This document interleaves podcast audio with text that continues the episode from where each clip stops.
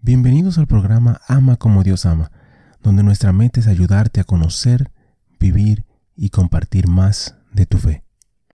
Ven Espíritu Santo, llena los corazones de tus fieles y enciende en ellos el fuego de tu amor. Envía tu Espíritu Creador y renovarás la faz de la tierra. Oh Dios, que has iluminado los corazones de tus hijos con la luz del Espíritu Santo Haznos dóciles a sus inspiraciones para gustar siempre el bien y gozar de su consuelo. Por Jesucristo nuestro Señor. Amén. Padre Celestial, te damos gracias por tu amor, por tu bondad y por tu misericordia. Te damos gracias en específico por todos los santos, gracias por sus testimonios, sus ejemplos y sus vidas. Te pedimos que les permitas seguir intercediendo por nosotros y que nosotros podamos seguir sus ejemplos de humildad, fe, valentía y amor. Guíanos a través de esta reflexión y dirige nuestro camino hacia ti. Amén. San Bonifacio, Santo del Día para el 5 de junio.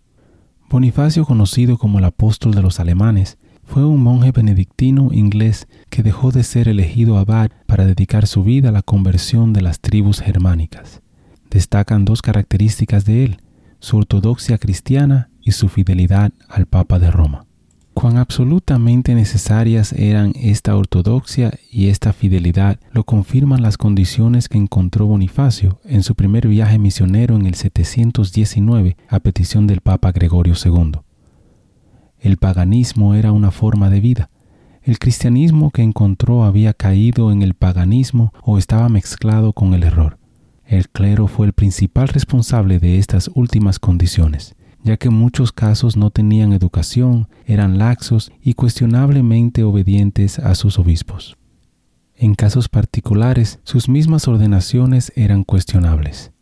Estas son las condiciones que Bonifacio debía informar en 722, en su primera visita de regreso a Roma. El Santo Padre le dio instrucciones de reformar la Iglesia alemana. El Papa envió cartas de recomendación a líderes religiosos y civiles. Bonifacio admitió más tarde que su trabajo no había tenido éxito desde un punto de vista humano, sin una carta de salvoconducto de Carlos Martel, el poderoso gobernante franco, abuelo de Carlo Magno.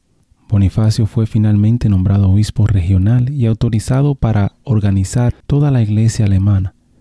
Tuvo un éxito eminente. En el reino franco se encontró con grandes problemas debido a la interferencia laica en las elecciones de los obispos, la mundalidad del clero y la falta de control papal. Durante una misión final a los frisones, Bonifacio y 53 compañeros fueron masacrados mientras preparaba conversos para la confirmación.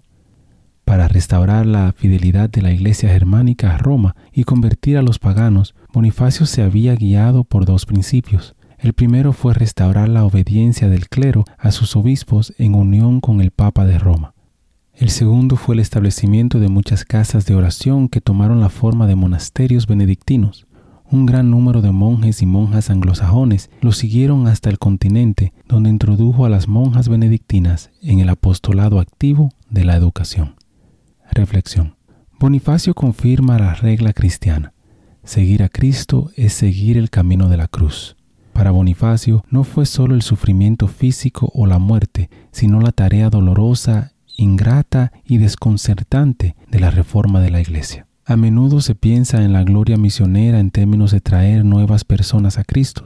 Parece, pero no lo es, menos glorioso sanar a la familia de la fe.